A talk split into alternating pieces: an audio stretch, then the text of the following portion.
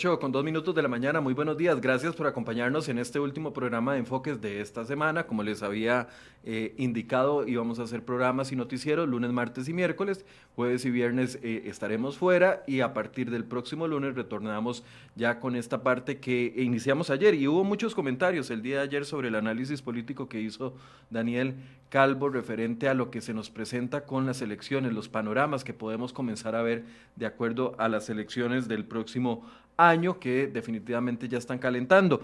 Como les decía, a partir de la otra semana iniciaremos con entrevistas de fondo con cada uno de los precandidatos para tratar de sacarles de una u otra forma cuáles son las propuestas específicas, nada de propuestas por lo general, generalidades, arribita, eh, sin entrarle a los temas fuertes. Lo que queremos saber es de los, los precandidatos, los que ya ustedes conocen y los que también podrían ser nuevos en este tema político, poder sacarles cuáles son los, los, vamos a ver, las metas específicas que tienen. Que las vayan a cumplir o no las vayan a cumplir, bueno, será eh, cuestión de cada uno, pero por lo menos tratar de sacar metas específicas, proyectos específicos de cada uno de ellos de cara a la elección del próximo año. Hoy me acompaña Daniel Zucker, lo había invitado desde la semana pasada para que habláramos de temas económicos y de realidad nacional en una agenda más abierta, más distendida este miércoles que ya muchos estamos en, están yo no, pero muchos están en modo vacaciones. Daniel, buenos días, ¿cómo estás? Yo tampoco estoy en modo vacaciones. Hola, Michael, buenos días. Si estás de vacaciones porque te dejaron salir hoy. Ah, bueno. Y lograste venir acá. Bueno, buenos días, buenos días. Michael, ¿cómo, cómo estás? ¿Cómo te preparas para estos días santos? Yo creo que es solo quedarse en la casa. A descansar un poquito, a sí, relajarse. Estaba viendo las presas en la 27 que traíamos una nota ahí de lo que está pasando y es una pesadilla. Yo creo que estos días más bien es como para quedarse en la casa relajados y hacer algo como por acá.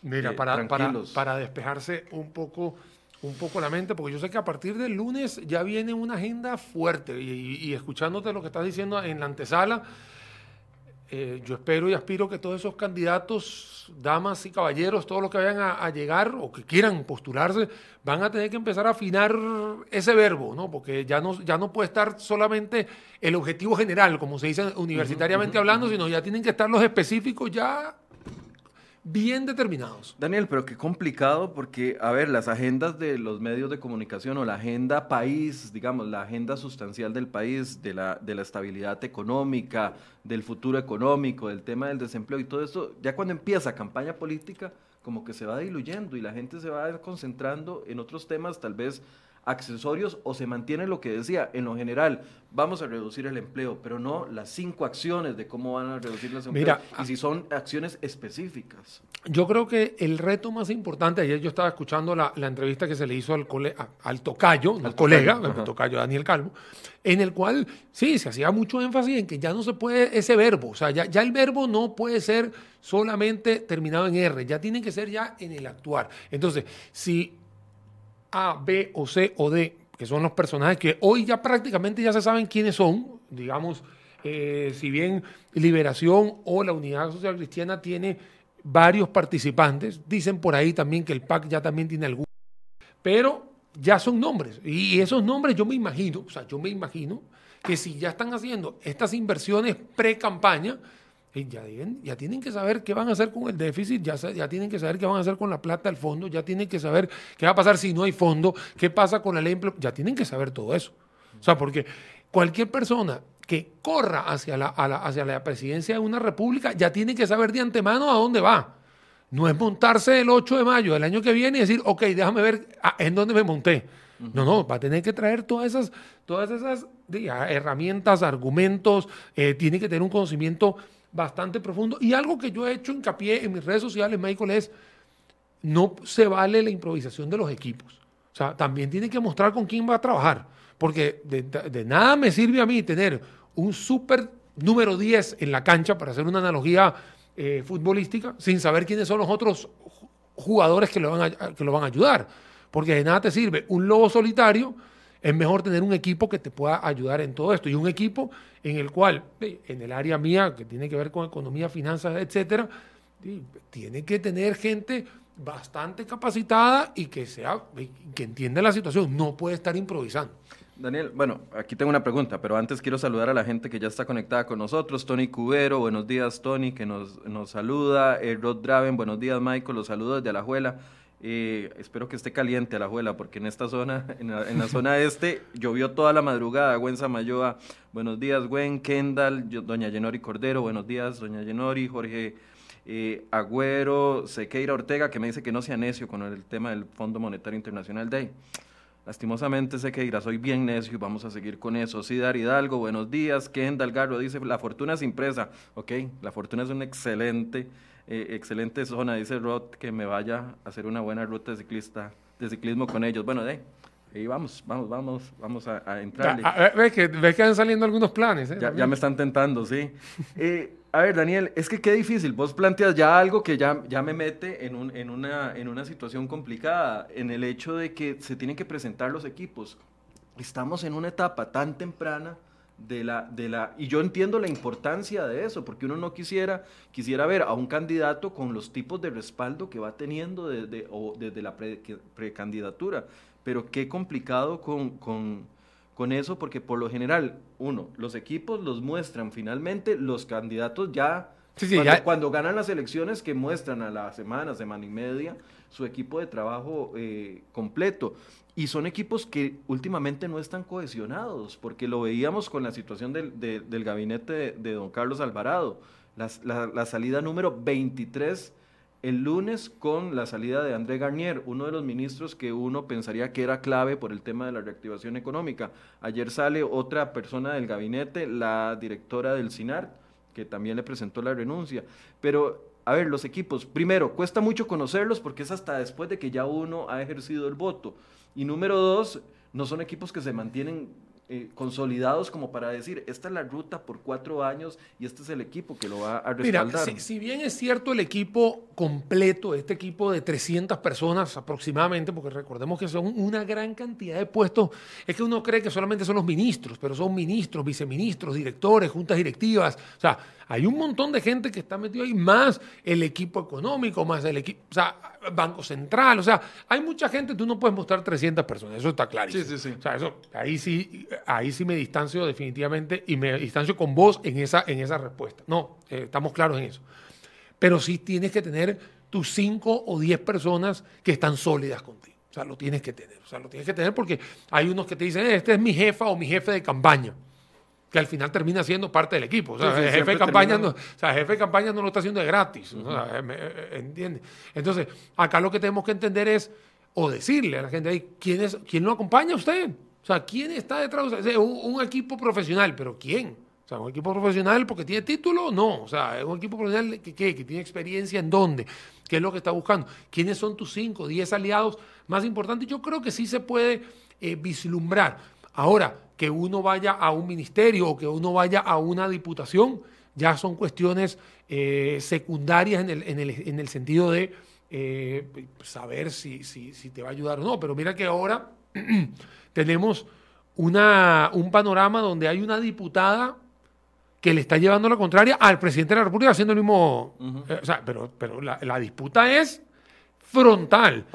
y, la semana pasada, la propia diputada también se le, fue, se, le fue frontal a la ministra de Planificación, que tiene siete años en el mismo puesto prácticamente y siendo la misma Cartera. Cartera. Entonces, es ahí donde uno tiene que decir, ok, vamos a ver cómo está. Pero bueno, al final, en Liberación, hoy hay como cuatro o cinco personas de los once que empezaron, creo que hay como cinco. Entiendo que siete y están esperando porque hoy se vence el plazo a nivel interno para que se inscriban. Para inscribirse, exactamente. Y Figueres, que es uno de los que ha hecho más bulla, al menos a nivel mediático, con sus spots, etcétera, etcétera, eh, en TikTok. No, también en, TikTok, que, que me llama la atención. Vamos a tener que acostumbrar, los que no tenemos TikTok, al menos para informarnos, vamos a tener que acostumbrarnos y abrir la, red social para, para ese tipo de cosas. Y te voy a decir, porque la estrategia está perfecta, y no tanto por Figueres, ¿no? Estoy hablando de porque Dave, ahora entró a jugar una quinta red social, porque antes tenía Facebook, ya, vino Twitter, que por supuesto ahí anda dando vueltas. Que es un mundillo aparte. Es un pero ahí está, pero importante, porque siempre hay, hay cosas que, que, suceden.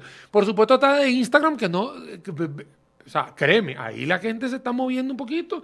Y por supuesto tienes esta red muy profesional que es LinkedIn, ¿no? Que ahí no, no hay tanto no hay tanto dimi direte, pero sí, también hay algún movimiento. Y ahora tienes una quinta que se llama TikTok, que esa TikTok hoy es bastante agresiva. La gente eh, muy millennial está muy metida ahí, la gente lo está viendo, la gente la está siguiendo y es bastante, bastante de alta penetración. Porque esa es otra. O sea, la penetración es altísima. Entonces, mira, si, si Figueres o algún otro precandidato se va a meter en TikTok, va a tener que hacerlo. O sea, pues, son las, redes ahora. Vamos a ver qué pasa con Figueres el día de hoy, si le está metiendo nada más eh, misterio al asunto y se va a terminar inscribiendo o haciendo la gestión el día de hoy, porque hasta el momento todavía no, no la ha hecho, pero ya hay otros candidatos y sabemos, diputados que lo han hecho, Carlos Ricardo Benavides, eh, Roberto Thompson, eh, se habla de Carolina Hidalgo en, el, PAC. Acá en, Liberación, en, Liberación, voy a terminar Liberación, está Claudio Alpizar, está Fernando Zamora y también había escuchado de Constenla también, ¿no? Don Guillermo Constenla. Digamos, para, para terminar la parte de Liberación. En la parte de la unidad está Pedro Muñoz, que ya obviamente hizo su, su su, eh, su lanzamiento de precandidatura. Por ahí está Erwin. Ah, también. Erwin, lo dijo. Eh, se habla de Linet y también se habla de Roberto Suñol. Esos serían los cuatro que, que, estarían. María Villalta, muy probablemente. En Villalta en el tema del, Frente Amplio. Lo que pasa es que Villalta pareciera que es único. O sea, como que, como que hay un consenso con él ahí adentro. Ya, doña Patricia Mora, que era la otra posible candidata, dijo que ella no estaba interesada. Eh, no estaba interesada. Eh, Carolina Hidalgo, en este caso, está Hernán Solano, que había sido el ministro de Deportes. Eh, que, él renunció, el ministro de Deportes. Ah, el de, el de, esta el de ahorita, que también dijo que él lo iba a hacer para la, para la, para la presidencia. Que y Welmer Ramos. Y Welmer Ramos, eso es ya, lo que Ya su compañero Ramón, el diputado de San Carlos, lo ha estado impulsando como una opción. Digamos que ahí están, hay, hay, algunos jugadores. No puedo dejar atrás. Ayer, no sé si te llegó una, una encuesta, ayer, ayer circuló una encuesta por redes sociales, bueno, por WhatsApp me llegó eh, una encuesta, creo que es de Paul, si no me equivoco y eh, también se menciona a Rodrigo Chávez, ¿no? También dando vueltas. Ya con él hablamos de, Rodrigo Chávez. Y también se menciona, eh, está Eli Feinsack, está Mario, Redondo. está Natalia Díaz, que todavía no hemos sabido a ciencia cierta si, si va a correr o no por la presidencia en estos momentos. Eh, Otto Guevara, que ya dijo que por la presidencia no, que él quiere una un asiento diputadil. Eh, Porque Otto, Otto es su modo vivendi, ser, ser, diputado cuatro años, descansar cuatro y volver a ser diputado. a, eso se dedica Otto Guevara. Y también, y también no te puedo olvidar tampoco el radar a Fabricio Alvarado, que ahí lidera encuestas en algunas que otras. Entonces, eh, ahorita sí. Y, estamos hablando a mano alzada. Yo creo que toda esta gente tiene que tener equipo. aquí, esto no va, aquí ninguno es lobo solitario, más allá de que se ha dicho de que hay un acercamiento entre Mario Redondo y Eli Feinza. Creo que, creo que es como la dupla que más se ha, escuchado. digamos. El resto son todos buscando un puesto en, ya sea en la tolda verde, en la tolda eh, blaugrana, etc. Esos son los que hay. Esto todos tienen que tener un equipo. Ahora, Daniel, después de un año como que tuvimos este con la pandemia, el 2018 con la discusión de reforma fiscal, el 2019 con la consolidación de esa reforma fiscal, o sea, han sido años en los que yo he dicho positivamente que finalmente los ciudadanos nos estamos preocupando por aspectos de la economía. Antes, hacer una nota, yo me acuerdo cuando yo trabajaba en televisión, que hacer una, decirle al jefe, uno, o proponerle uno al jefe un tema de economía era para que le pegaran a uno el carpetazo en la cabeza y le dijeran, no, no, no, no, no, la economía no vende, la economía no, la gente no ve, no lee, no lee economía. Pero en los últimos tres o cuatro años la economía han sido ha sido la protagonista de la discusión nacional. ¿Vos crees que con base en ese antecedente esta campaña política va a estar muy enfocada en el tema económico? Mira, yo voy a hacer, no quiero ser pájaro más agüero, pero nuevamente creo que vamos a volver a caer en la desfasatez de agarrar una válvula escape e irnos por ahí. Si bien la columna vertebral este, del problema costarricense es la economía y es las finanzas públicas, hay una gran cantidad de personas que no están interesadas en eso y que no lo están. Y tú caminas por la calle y me dicen, a mí no me interesa, a mí lo que me interesa son los derechos humanos. Y a mí lo que me interesa es ver qué va a pasar con el aborto. Y a mí lo que me interesa es qué va a pasar que si va a haber o no matrimonio igualitario. Y hay gente todavía... El tema del cannabis. O el tema del cannabis medicina. Hay mucha gente, a ver, no podemos decir mucha, mucha como, como, como, si fuésemos mil millones de personas. Hay gente que está dedicada exclusivamente a ver los temas económicos, que para mí sería lo ideal, porque cualquier persona que tenga una mejora en sus finanzas va a tener una mejor salud, salud mental, salud corporal, simpatía, va a tener un, mejor, un mejor ambiente núcleo, ya sea familiar, amistoso.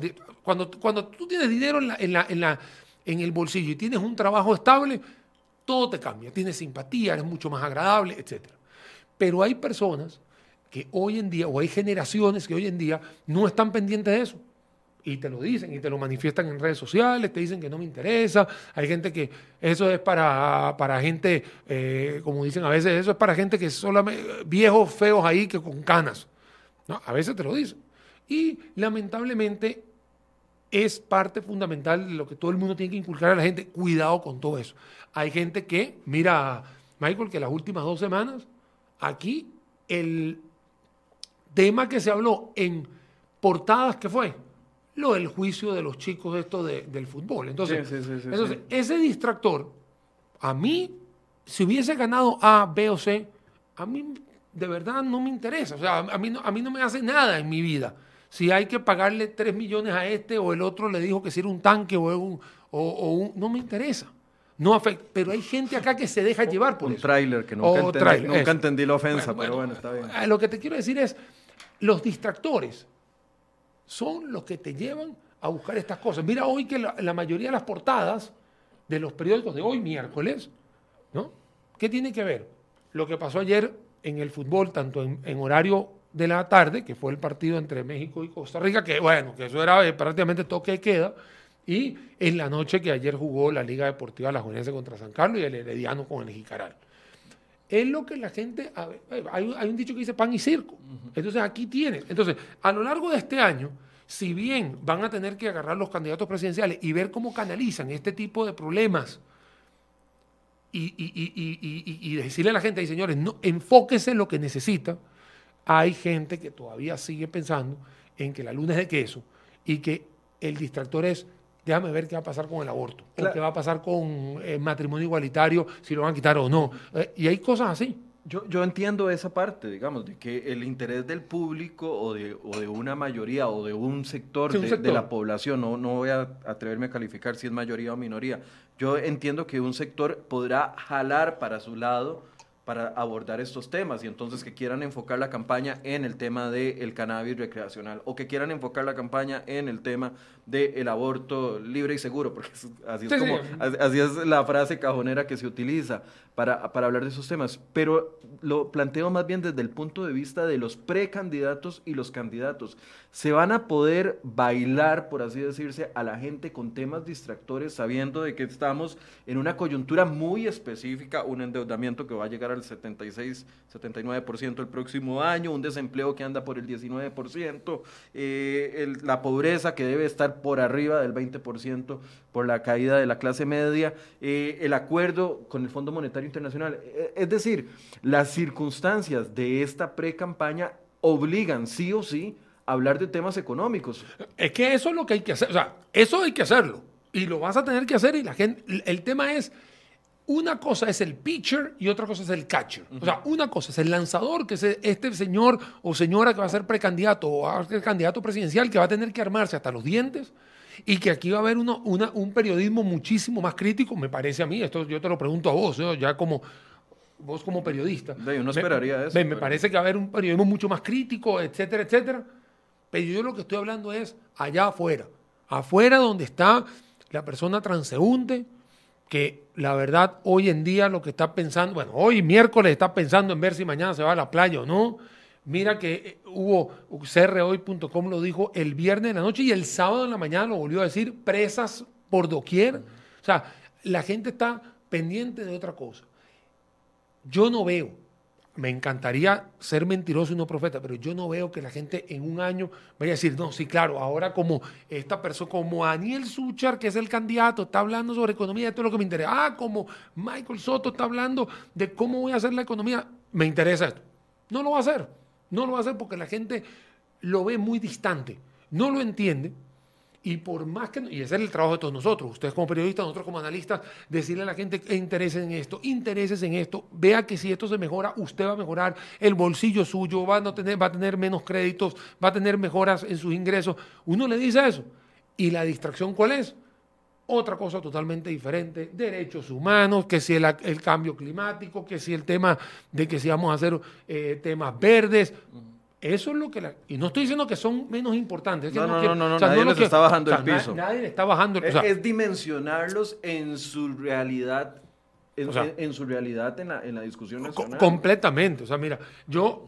Eh, en los últimos dos días, eh, ustedes, lo han, ustedes lo han sacado también, ah, se volvió el tema del tren eléctrico, ¿no? Eh, el Banco Interamericano de Desarrollo mandó una una recomendación en el cual dice explícitamente que el proyecto no es viable así como está y que hay que arreglarlo aquí, arreglarlo acá. ¿no? Quiero decir algo solo para decir. Dígalo. El informe del Banco Interamericano de Desarrollo confirma lo que nosotros publicamos en mayo del año pasado y por lo que nos ha llovido palo durante seis y ocho meses. Ese proyecto no estaba bien diseñado. No estaba bien diseñado. Ese proyecto era muy caro. Ese proyecto incluyeron líneas como la línea que, le, que une el centro de Alajuela con el Coyol y con el Parque Viva, líneas que no tienen la cantidad eh, necesaria de personas que la vayan a utilizar para que se financie el proyecto. Eso fue lo que dijimos, no que estábamos en contra del proyecto del tren eléctrico, sino de que tenía que ajustarse ese proyecto. Un año después, el BID nos da la razón, pero de quedó entre, entre, entre un sector Ah, claro, lo que se oponen es al desarrollo. Y, eso pasa casi en todos los temas. Cuando alguien levanta la bandera roja y dice, mire, este proyecto sí es necesario para el país, pero necesita A, B, C y D, entonces pasas de amigo a enemigo. y no hay puntos medios. Mira, mira, mira, a mí me pasó lo siguiente. El año pasado yo tuve en los Facebook Live que yo hago desde mi plataforma, yo tuve la oportunidad de recibir a la primera dama, ¿no? Y la entrevisté para el tema del tren, ¿no? Y por supuesto, ella vino, expuso lo del tren. Yo soy pro al tren completamente. Me parece que eso se necesita en Costa Rica. Ahora, el proyecto está deficiente, malo o errado. La etiqueta que le quieras poner. O muy ambicioso. O ambicioso. Para los que quieran defender eh, la posición. ¿Sabes una cosa? Sentémonos todos los que saben de tren, porque Daniel no sabe de tren, Daniel sabe de números, pero no de tren, ¿no? Entonces, sentémonos y en vez de agarrar las redes sociales para sacar todas las bilis, sentémonos y tengamos algún tren. O sea, sentemos, busquemos una solución, porque la solución de poder tener una conexión entre Alajuela, Heredia y San José, que son las tres ciudades más densas de Costa Rica, y densas en población y densas en vehículos, un tren te salva, o sea, un tren, una movilidad te salva y te despeja un poco de carros en la calle. Hay que tener un posgrado para hacer eso. No, no, todo eso es normal. Entre más transporte público tenga, la gente utiliza menos carros, así de sencillo. Pero si nosotros estamos sentados en la galleta que las cosas son malas o buenas, y como dices vos, o es enemigo o es amigo, ahí seguimos con el mismo problema. Mira que eso ha sido carne cañón todos estos 20, 48 horas para destruir todo cuando en realidad uno dice, mira, nosotros debemos tener esto. Te puedo apostar, Michael, aquí estamos, 8 y 26 de la mañana del día 31 de marzo. Lo voy a dejar, y como estamos en vivo, lo voy a dejar así. Te puedo apostar que los candidatos presidenciales, ganen quien gane en cada una de las toldas, a que todos llevan tren eléctrico. A que todos llevan, eh, eh, a que todos llevan, a que todos llevan. Te lo digo, todos van a llevar, porque es una solución de viabilidad. viabilidad, eh, digamos, de, de vial, ¿no? El problema es que la solución que nos proponen es carísima, la subieron en 300 millones de, dólares de la noche a la mañana, no nos dicen de dónde van a salir los 150 millones de subsidio que hay que darle a la empresa durante 35 años para que las tarifas se mantengan estables. O sea, a, eso es lo que me refiero y, y, no quiero desviar el tema o enfocarme solo en el tren. Lo que, lo que quiero decir, Daniel, es que a pesar de que la gente quiera otros temas, y los candidatos se comprometan a discutir los temas económicos, aparte de la coyuntura, también existe una afectación directa a la gente ya en su estilo de vida. O sea, no es lo mismo el votante del 2016 con un, desempleo que rondaba el 11% al votante del 2022 con un desempleo que anda por el 20%. 20 de cada 100 hogares, eh, de, de, 100 personas están sin, sin, capacidad de ingreso. Correcto. A, eso es lo que me refiero. Tal vez antes uno decía, bueno, es que a la gente no le importa la macroeconomía, pero es que la economía que le está afectando ahora es la economía del hogar. Es el tipo de cambio de dólar, 40 colones más caro que hace un año, como lo traíamos en la portada. Es el desempleo en un 20%. Es las tasas de interés, que lo, hacíamos ayer, eh, diferenciadas para empleados públicos que para empleados privados, con diferencias de hasta 4 eh, puntos porcentuales en los créditos. O sea, ya la, no es la discusión de la macroeconomía, las tasas de interés en estados y la LIBOR y todo eso, sino es la economía de mi hogar, que ya no me alcanza, la inflación eh, se proyecta para que crezca. A, a, eso es lo que me refiero. Tal vez esto sirva para una cachetada a nosotros mismos como ciudadanos para exigir más en esta materia. Es que de hecho ese es el trabajo de todos nosotros, tanto vuelvo a repetir, a tanto ustedes como periodistas, comunicadores, en el caso mío como analista, sentarse en la galleta y seguir y seguir y seguir y seguir diciendo, y si es sobre una trinchera llamada Enfoques o una trinchera llamada eh, el video Papelitos de Daniel o, o, si es una trinchera en algún, en algún video solitario tuyo que lo estés diciendo, hay que seguir y seguir enforzándose. Lo que pasa es que seguimos teniendo, seguimos arrastrando una población o una parte de la población que no está interesada, que, que simplemente quiere un distractor rápido, que se va a dejar llevar y ojalá no fue, vuelvo y te repito, ojalá Dios no me haga profeta en esto. Y me diga, no, Daniel, te vas a equivocar y en, enero del año que viene todo el mundo va a estar pendiente de cómo van a ser los planes económicos para poder reactivar todo esto. Pero también hay gente que dice, ya me tienen trillado con, la misma, con el mismo cuento.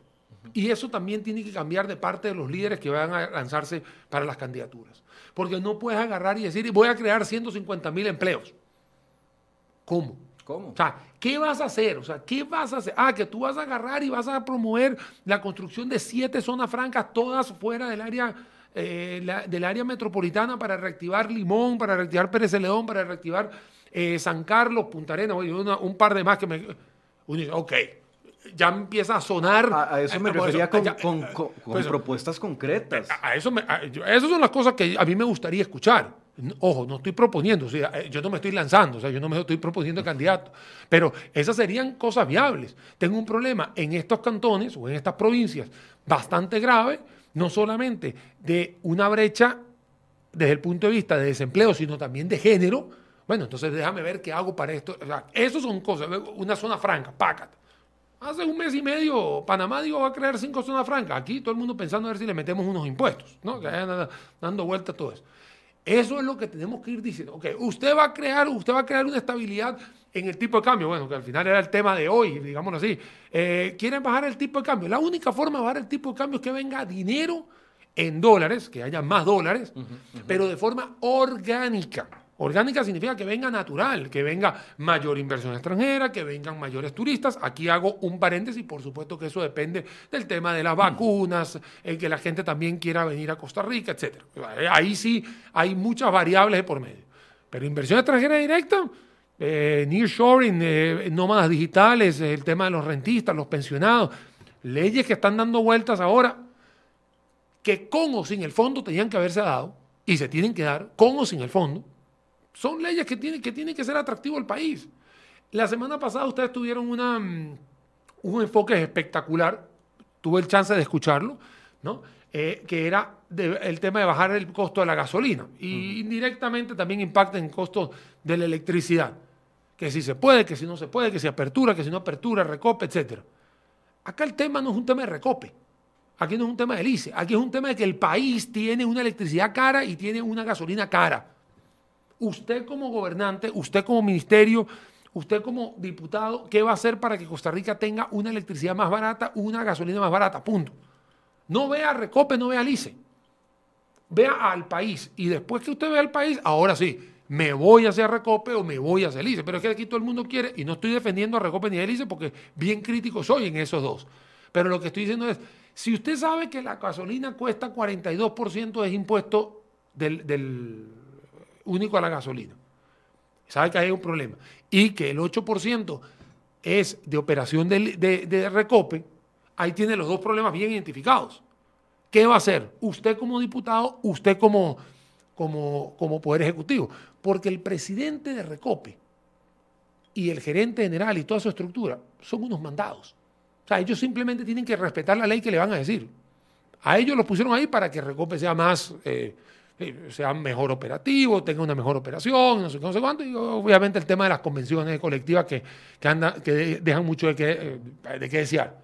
Pero usted como diputado, usted como primer mandatario de la República, usted como ministro o ministra, ¿qué va a hacer con la electricidad? ¿Qué va a hacer con...? No es esperar a que cambien las normas NIF en el ICE para ver si bajan la electricidad. Eso no es sea, usted tiene que saber de que nosotros no somos competitivos. Pero Daniel, qué complicado porque los temas grandes, digamos, que impactan la, la, la, economía del país, por ejemplo, eh, el tema de reducir el costo de la electricidad es vital si queremos fomentar la inversión de, de la inversión eh, privada, la productividad de la inversión privada, etcétera, etcétera.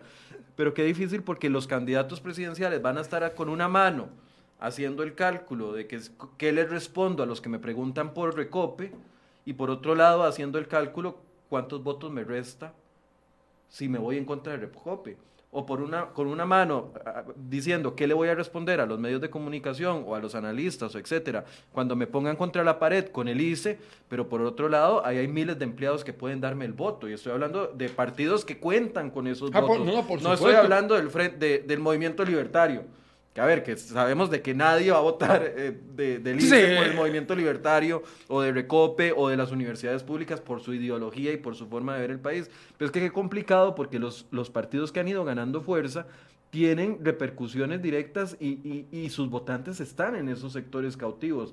Por eso a mí no me extraña para nada, digamos, la posición de Paola Vega a favor del movimiento eh, de, las universidades públicas y la posición de José María Villalta. Ellos saben que ahí es donde están sus votantes y tienen que mantenerlos cautivos. Por más desordenado que esté el tema de los salarios en las universidades públicas o por más desordenado que esté el tema de Recope o desordenado el tema del ICE, ellos saben que e, ellos saben que ese público cautivo es el que tienen que mantener. Entonces ya ahí se distorsiona la discusión pública. Y, es que, mira lo, mira lo que acabas de decir, Michael, y mira, mira, esto. Me vas a entrar en Recope, vamos, vamos a decir Recope que es gasolina y después vamos con electricidad. Hay un desorden en los salarios de Recope. Y ahí no está la ley de empleo público. Y ahí es donde tiene que venir el mandatario y decir, hey, Asamblea Legislativa, ¿qué votaste? Empleo público, ahora usted Presidente Recope ejecuta, punto. Y listo, arreglé el problema del desorden de los salarios en Recope. ¿Eso va a hacer que baje el precio de la gasolina? No, porque ya sabemos cuánto pesan los salarios. Eh, va a bajar un cachito. ¿Cuánto es el, impuesto? El impuesto es 42%. ¿Usted, Asamblea, qué piensa hacer con eso? No, que es el impuesto, que tenemos la caja, que, la caja chica, que, el, que el, déficit fiscal, etcétera, etcétera. Usted no se ha puesto a pensar en que si es más barato hay una inercia en la, en la, cantidad de gente que va a utilizar, que va a haber más, más poder adquisitivo. Si pago menos en gasolina, puedo utilizarlo y puedo reactivarlo por otro lado. Porque si yo gasto 20 mil pesos en gasolina hoy y gasto. O sea, esas son las cosas. Pero Daniel, eso lo entendemos ah. todos, lo entienden ellos. El problema es que no se comprometen porque tienen sus ah, públicos cautivos dentro de ah, esos sectores. Entonces, no estamos hablando de gente que quiera salvar al país. Estamos gente que quiere simplemente el poder. Salvar a su partido. Es salvar el partido. Entonces ahí es donde te das cuenta que la propuesta no es correcta. Y es ahí donde ustedes, como, como periodistas, van a ser súper críticos, nosotros como analistas súper críticos. Porque a mí no me interesa, y vuelvo y te repito, a mí no me interesa que exista el enganche médico. ¿Por qué? Porque el enganche médico lo que hace es estar exponencialmente creciendo en los salarios de la caja. Es que la caja es, es autónoma. No, porque te lo dicen, ellos es que recibe sus propios. Sí, pero si ellos siguen teniendo cada día menos cotizantes, ¿a quién le van a pedir el préstamo? Porque tienen que pagar, hay que pedírselo al gobierno.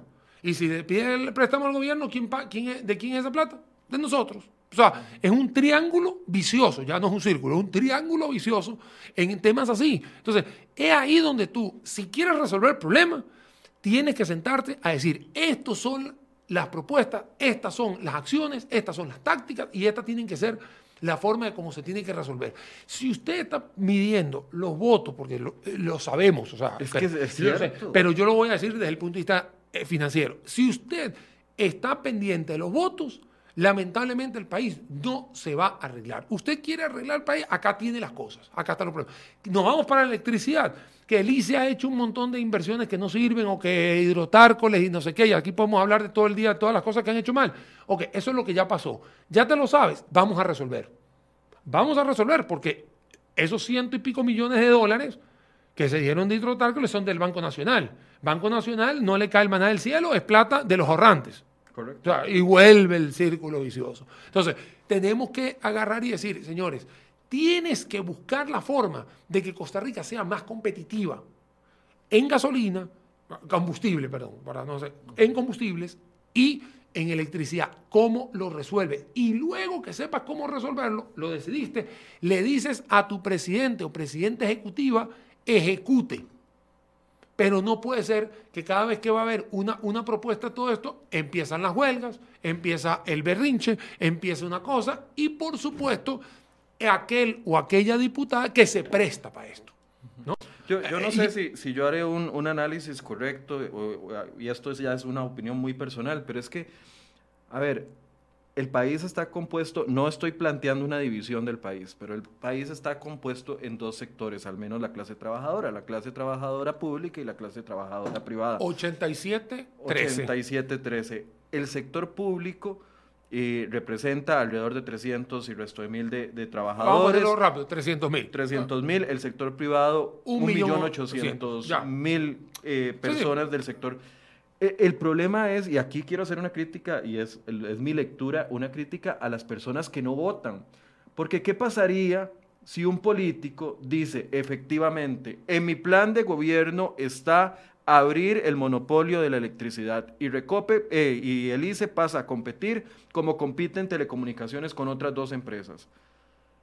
Y dice eso y lo propone y lo, y lo mantiene planteado y si tiene el apoyo de ese millón ochocientos trabajadores privados que les sirve más la apertura de un monopolio para pagar menos en electricidad, para que sus empresas prosperen, les sirve más eso que mantener los salarios de los 300 mil empleados públicos de Recope, entonces ahí se voltea la tortilla. El problema es que los políticos saben que quienes votan en una amplia mayoría eh, viene del sector privado, eh, público.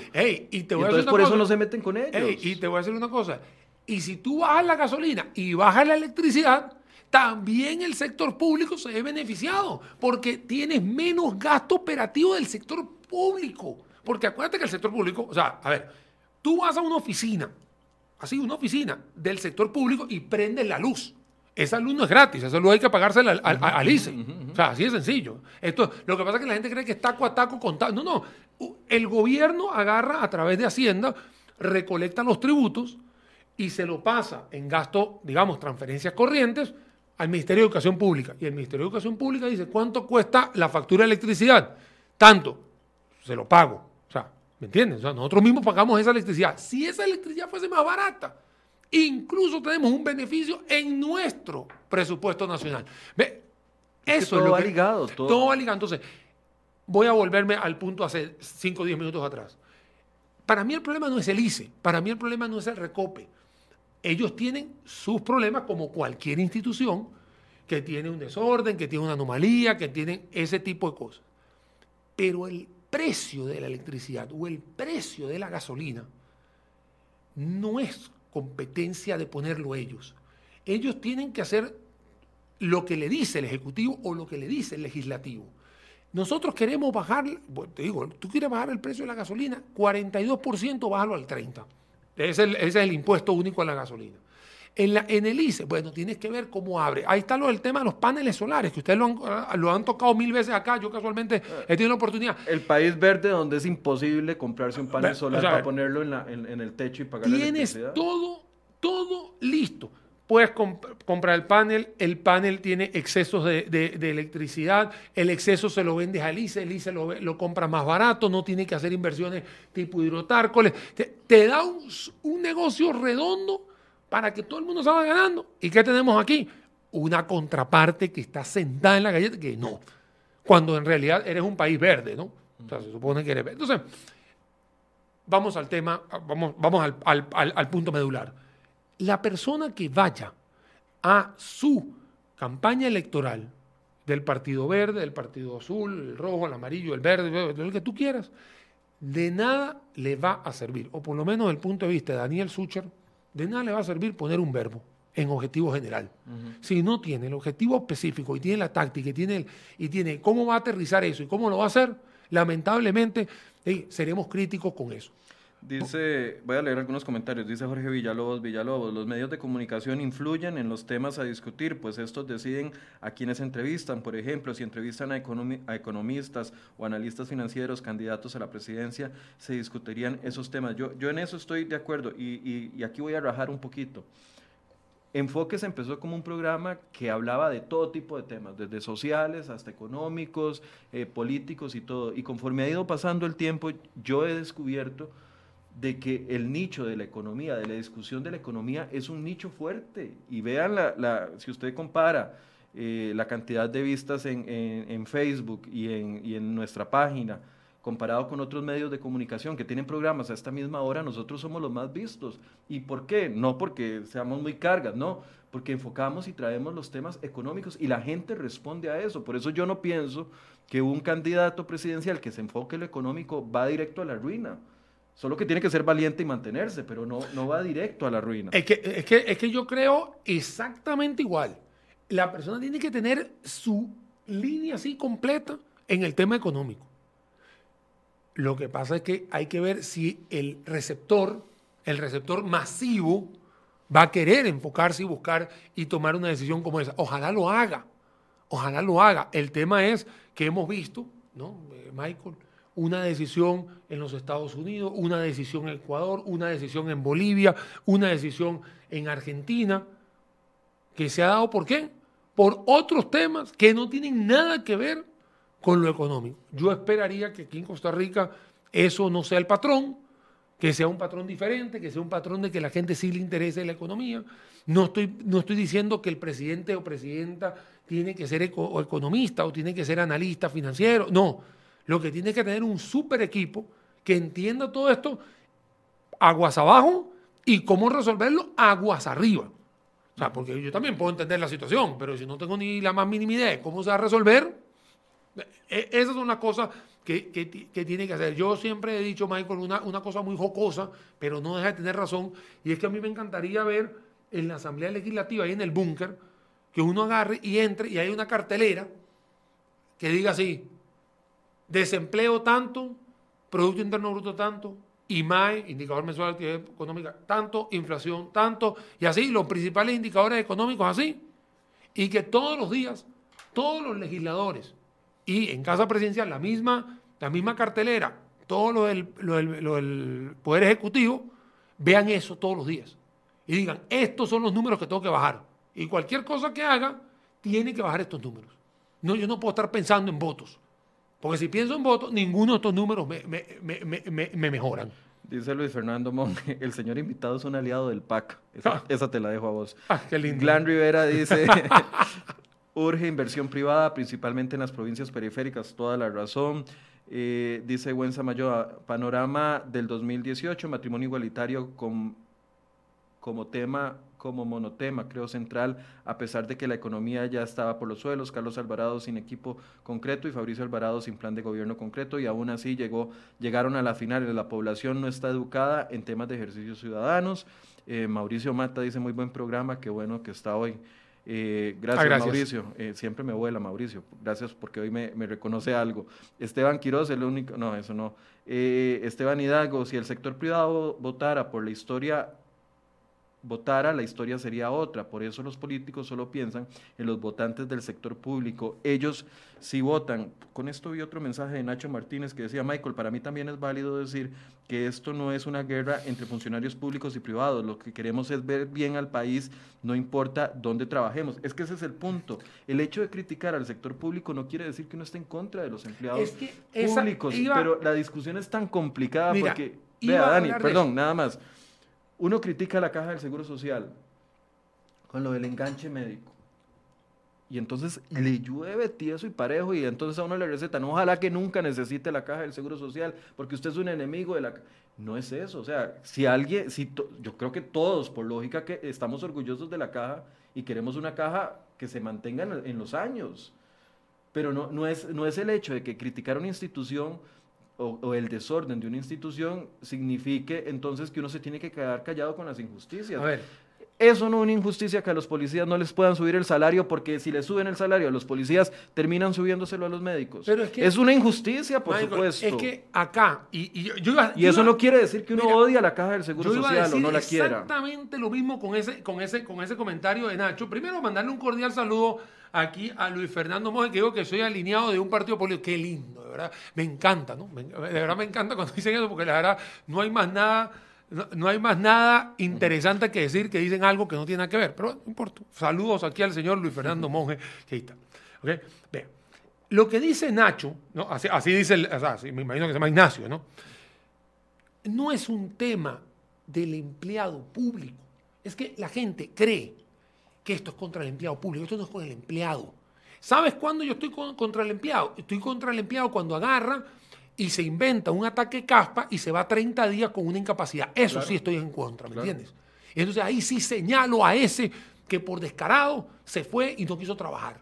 Eso sí está. Pero no es el empleado público. El empleado público es muy bueno. Hay muchas cosas que a mí me han ayudado un montón de cosas. Y si tengo que ir a la caja, he ido a la caja, no es que cuidado y viene, porque a mí me dicen, cuidado y viene, aquí te dejamos matar. A ver, esto no tiene nada que ver contigo, esto es un tema de finanzas públicas. Yo no te estoy diciendo que tú eres más cardiólogo o, peor enfermero. No, no, esto no tiene nada que ver. Esto es un tema de que tú tienes cosas que no tienen ninguna razón de ser. Tú tienes personal de seguridad que gana 2 millones de pesos. Tienes conserjes que ganan 2 millones y medio de pesos. Tienes gente que están en nóminas como árbitros de fútbol y cocineros que no tienen nada que ver con la operación del negocio. Bueno, el negocio no, de la institución. ¿Me entiendes? Ayer yo lo explicaba a un medio de comunicación, me decían, Daniel, ¿usted qué opina sobre esto? Y yo, ¿cómo yo voy a opinar de que tengas tres árbitros de fútbol dentro de una... de- o sea, así están... ¿Cómo tú lo vas a tener dentro de una institución que no tiene nada que ver con fútbol? O sea, ¿por qué no agarrar y tercerizar la parte de comidas? ¿Por qué no tercerizar la parte, como hizo el BCR, lo voy a decir, el Banco, el Banco de Costa Rica, tercerizó toda su planta de seguridad, de los señores de seguridad, está tercerizada. Me lo dijo a mí un estudiante, aquí está. Se baja una carga social. ¿Cuál carga? La carga exponencial de las anualidades, eh, el tema de pasivos laborales, todo eso. Eso se llama optimizar el- el- el- la función pública. Entonces empiezan, es que les pagan mal. Espérese, aquí no es que estemos mal, es que cuando tenías un guardia de seguridad que ganaba 2 millones y de repente contrataste una empresa que el guardia de seguridad se le está pagando Lo que dice la tabla lo del que dice la tabla, entonces eh, ahora entonces el, el- el- el salario es, ¿cómo que dicen? No paupérrimo, es De hambre. de, de- eso, de, de- de detrimento del salario. No, es que usted tiene una tabla que lo dice el Ministerio del Trabajo, que es un ente público y que ahí está todo el mundo, y que lo que ha sucedido es que en el sector público hay posiciones que por la gran cantidad de pluses, las convenciones colectivas que son están blindadas por todos lados y que hacen de que muchos personajes tengan un salario enorme y por supuesto cuando llega un analista o un comunicador y, le- y lo- y señala el problema de finanzas, creen que es contra el empleado público. No, es contra el desorden que hay en los salarios. No tiene nada que ver. Si usted me dice a mí que yo voy a llegar a la caja y me van a dejar morir porque yo soy una persona que dice que la caja no puede tener enganche médico, usted no está ejerciendo su profesión. No, no, no, pero, ¿Me pero además en la caja no pasa eso. Es que no O sea, pasa, yo, yo lo he estado internado, a mí me operaron sé. en la caja del Seguro Ey, Social y la no- gente lo trata uno de maravilla. No, no, ey, la caja. Y los mismos empleados públicos son muy críticos de lo que sucede en Por sus supuesto. instituciones, porque ellos lo sufren. No es lo mismo decir eh, uno desde afuera que porque al- hay disparidades salariales, que uno que hace el mismo trabajo que otro gana 800 mil o un millón de colones más, a la persona que le llega el salario más bajo y, y sabe que está en desigualdad y que debería de tener igualdad y no, y no la tiene. Eso Ellos es. son críticos de eso. Claro que hay sí. un sector que Y es hay mucha gente que a mí me escribe al correo electrónico, claro, me pide eh, anonimato, me, claro, ahí se ve el nombre. Y me dice, "Vea, don Daniel, yo estoy viendo esto, yo estoy viendo esto. Y yo, tranquilo, es que eso no tiene nada que ver. O sea, que usted sea un funcionario público o un funcionario privado, no le está quitando la calidad de persona que usted o la calidad de profesional que usted esté ejerciendo. Sí, me molesta el que se inventa un ataque de caspa, una uña encarnada para irse un mes y no trabajar. Eso a mí sí me molesta porque eso no tiene absoluto, eso sí es antiético. ¿Me entiendes? Eso sí lo señalo. ¿Me explico? Igual cuando hicieron, ¿te acordás, Michael, hace dos, tres años que hicieron unos giros en el Ministerio de Educación Pública de unos salarios extraordinarios que a una gente que no se les debía y no lo devolvieron? Eso sí lo critico.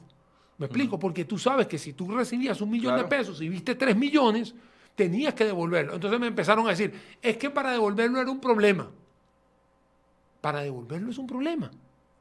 a mí, para devolverlo es un problema a, mí, para mí, un problema es que tú, siendo un, docente que se, que se coloca todos los días frente a estudiantes y que todo el mundo sabe que te, depositaron 200 o 300% más y que tú no tengas la decencia de agarrar y decir, esa plata la devuelvo. ¿A dónde? Usted va al juzgado y dice, ¿dónde deposito esto? Esto es en plata mía. Y aquí lo, pero tú viste gente devolviendo. Había uno que otro, pero el resto no lo hizo. Eso sí se critica. Pero en el tema de la función pública no es poner unos contra los otros. Y eso sí hay que estar muy claro. No es contra el funcionario, es las finanzas públicas que están deterioradas, que tiene un problema, bueno, uno no, varios problemas, pero que la médula espinal de muchos de ellos es el tema del el crecimiento exponencial y por eso está lo de la ley de empleo público, no esta, porque esta obviamente tiene un montón de cosas, pero algún momento vamos a tener algo que tenga su salario único, su aumento por inflación, su aumento por la antigüedad o, un par de cosas más y ya, para que no tengamos este problema dentro de 10 años. Los proyectos relacionados con el acuerdo del Fondo Monetario Internacional, algunos dicen van a, trasladarse a la próxima administración. Es imposible que se aprueben todos los proyectos de ley eh, en, este campo. Eh, recordemos que empleo público se suponía que iba a quedar aprobado en Semana Santa. No sucedió, no va a suceder tampoco antes de mayo, porque recordemos que esto va a ir un mes a la sala constitucional después del primer debate y todavía faltan, creo que 200 mociones o ciento y algo de mociones. La agenda del FMI va a ser uno de los temas de discusión de campaña. Mira, no tengo la bolita de cristal, porque al final se supone que el Fondo Monetario Internacional está pidiendo a finales de mayo y principios de junio hey, denme lo que tienen, a ver si les sigo. Ayer escuchaba al, presidente Alvarado decir, bueno, con que se apruebe en mayo el FMI, el, el, empleo, público. lo vemos como, como un logro. Ya las expectativas bajaron, porque Hacienda dijo al principio, antes de junio, todo aprobado. Todo aprobado. Mira, en realidad ya, se, ubicaron. Yo prefiero agarrar y decirte, Michael, te veo en el mes de, en el mes de abril, ¿no?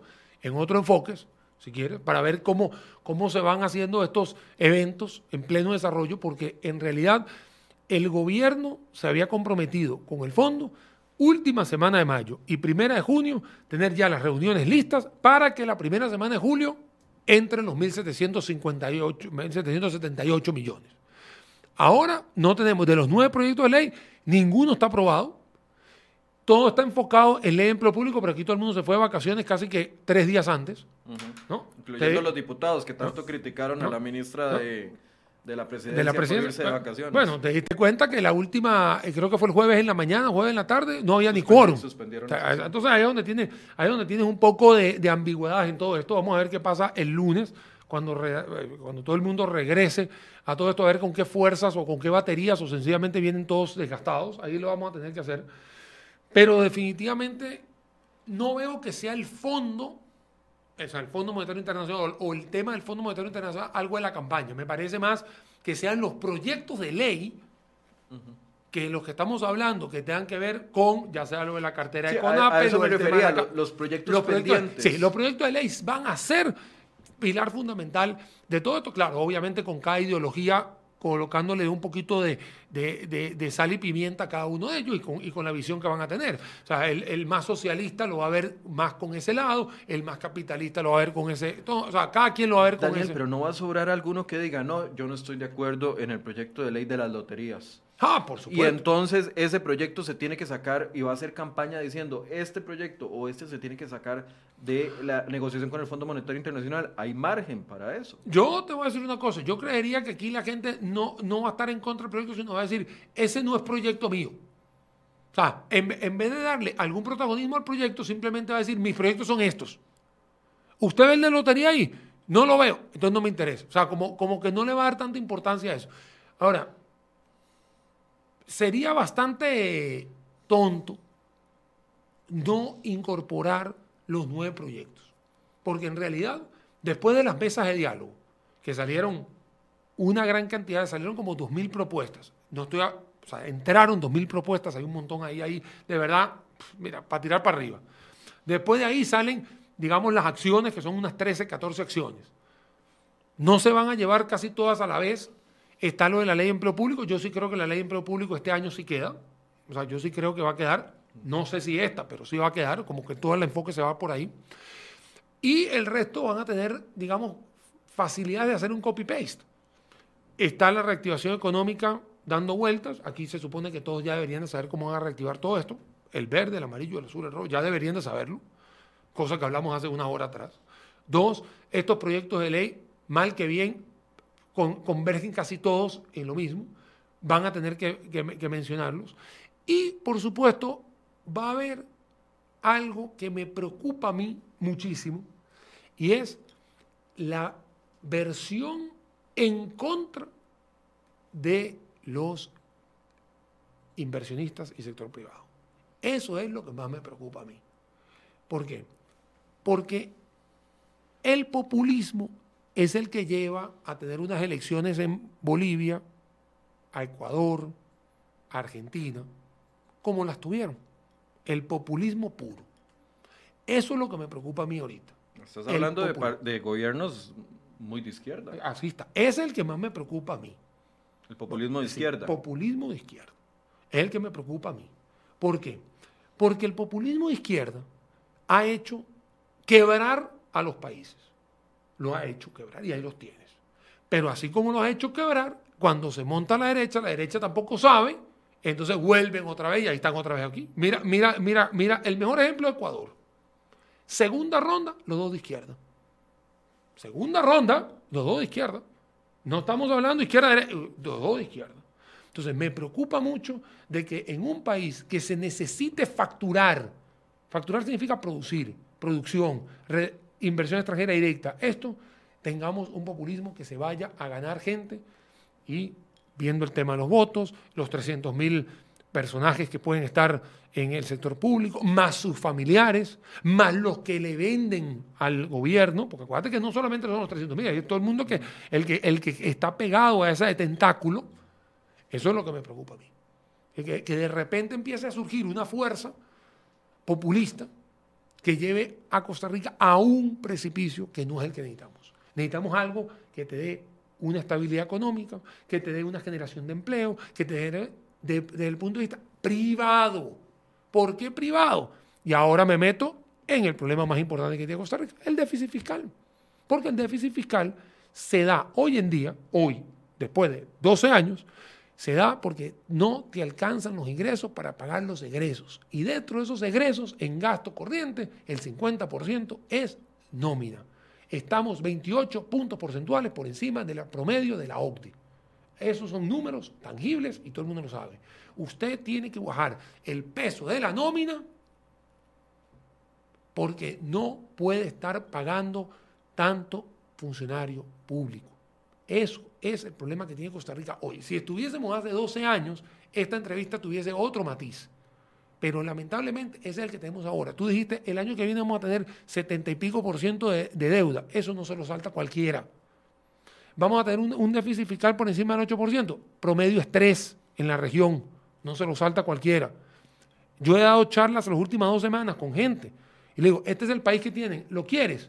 No, no, no, no. Alguien lo tiene que agarrar porque alguien lo tiene que, que, arreglar.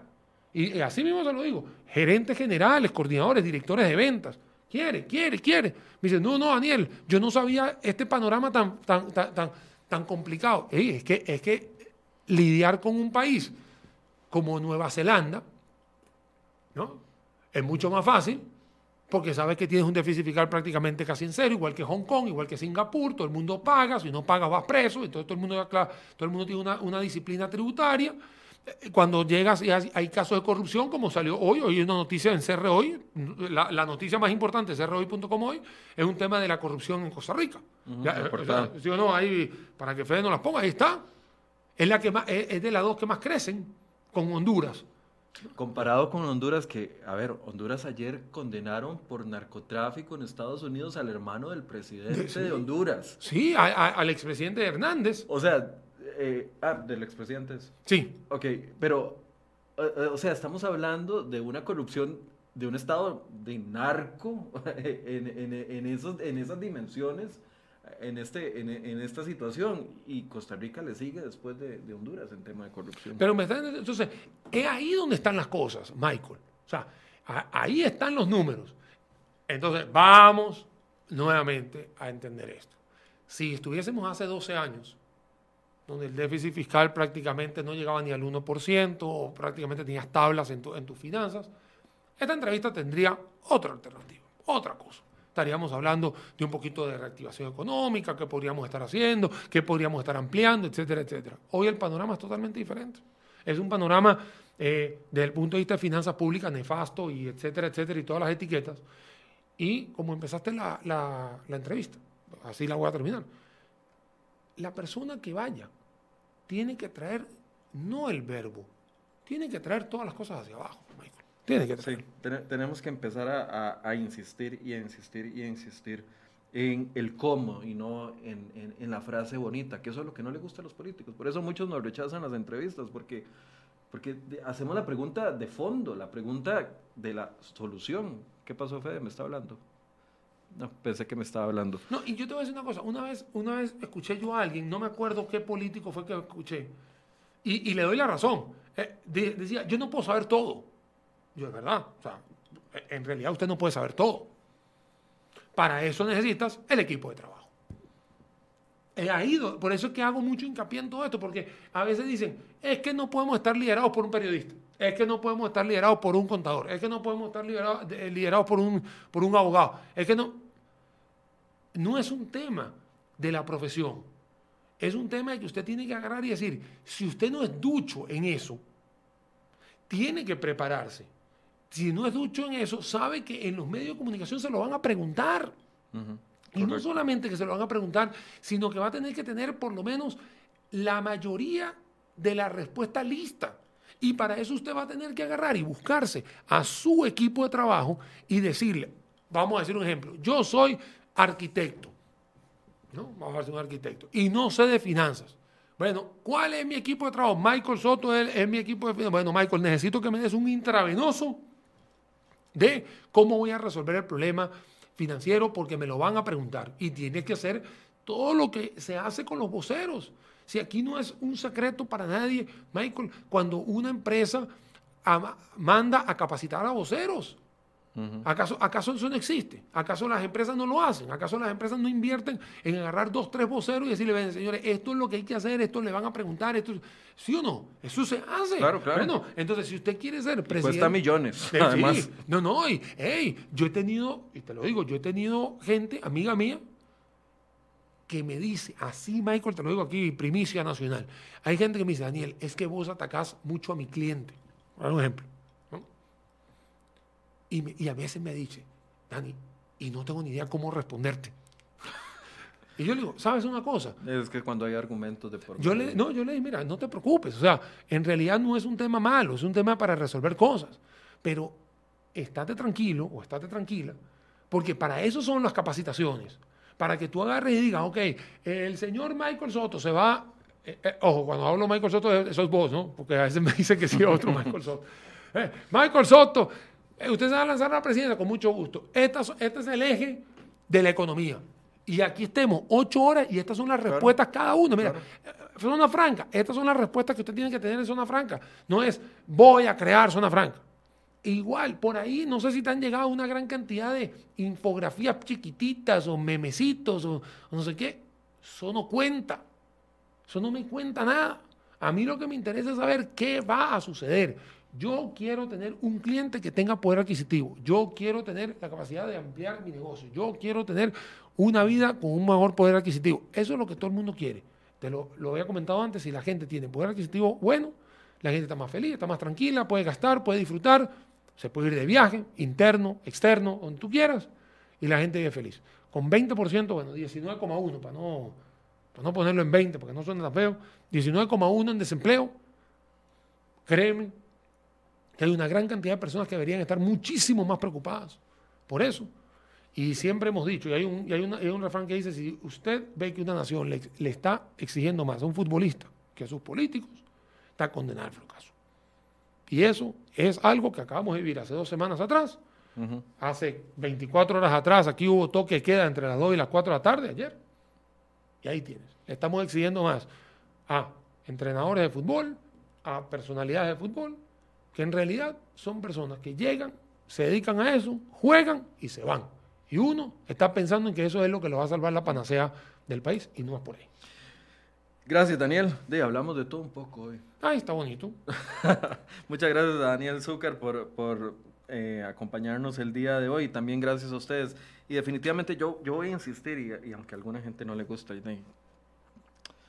si no le gusta, hay otras opciones que, pueden ver, pero yo voy a insistir en esto. Tenemos en la mano en la mano la capacidad con nuestro voto de hacer un cambio radical. La tenemos, es que la gente sigue restándole la importancia al poder del voto. Y el poder del voto es el único que puede cambiar el rumbo. Eh, yo sé que estamos cansados de un montón de políticos que dicen lo que, que dicen algo y no lo cumplen, pero yo creo que ya llegó la hora, como país ya estamos maduros, somos una democracia que está cumpliendo 200 años, ya estamos maduros como para poder exigir lo que exigen las democracias de 200 años, las de primer mundo, a sus políticos, como lo decía Daniel, y ojalá que eso nos lo metamos en la cabeza a partir de ya. Políticos que cumplan lo que, lo que prometen, ponerlos contra la pared y decirles, esto es lo que tienen que, qué es lo que van a hacer, cómo lo van a hacer, cómo van a lidiar con los grupos de presión cuando les salte. O sea, que haya un plan, y no esta improvisación que ahora, el último mensaje del presidente a mí me llamó mucho la, la atención. Eh, decía, se quejan mucho de que no hay reactivación económica, pero sin estabilidad no puede haber reactivación económica. Claro que tiene razón, pero ahí está justificando tres años de él y cuatro años de Luis Guillermo Solís, donde no hubo reactivación económica y más bien vamos de caída en, en ese sentido. Y claro, la pandemia quedó como la excusa perfecta, pero recordemos la situación del país previo a la, a la pandemia. Bueno, tenemos la posibilidad de cambiar, Daniel. Ayer, Ojalá que nos metamos mira, eso en la cabeza. Ayer salió los números de Banco Mundial, Banco Mundial del rebote para 2020, 21, perdón. Panamá con un 9%, El Salvador y Honduras por encima del 4%. ¿no? Pero a nosotros Guatemala. nos la bajaron para el 22. ¿no? Estábamos en 3.7 y nos la bajaron para 3.3. Y para este año nosotros vamos a crecer 2,6. Que es exactamente lo que habíamos medio crecido para el 2019. O sea, en un evento tan importante como fue el 2020, que todos conocemos que pasó, y que todas las economías van a estar rebotando, nuestros socios comerciales más importantes como Estados Unidos, Canadá, la Unión Europea, Reino Unido, ahorita hay que decirlo afuera, todos estos van a estar rebotando por encima uh -huh. del 5%. ¿okay? China, que es nuestro proveedor más importante, digamos, después de Estados Unidos, creciendo por encima del 8%. Y nosotros todavía creyendo que con 2,6 estamos muertos de risa. Con 2,6 no alcanza eh, para cambiar el desempleo. No, no, alcanza para cambiar la pobreza. Y te digo, Michael, 2,6 es el mismo número pre-pandemia. Pre-pandemia un poquito más, un poquito menos. Pre-pandemia.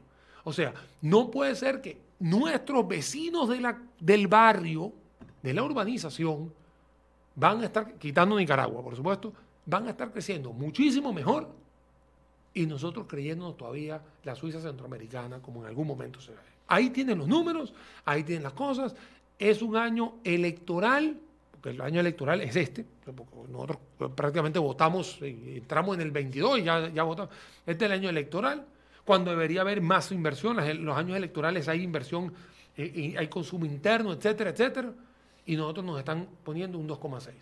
Esto te pone a reflexionar, poner las barbas en remojo de lo que se tiene que hacer. ¿Es un año que se puede salvar? Sí, porque apenas vamos a entrar al segundo, el, segundo vamos a entrar al segundo trimestre del año. O sea, ya, ya hicimos el primero. Perfecto. Ya no, nos quedan nueve meses.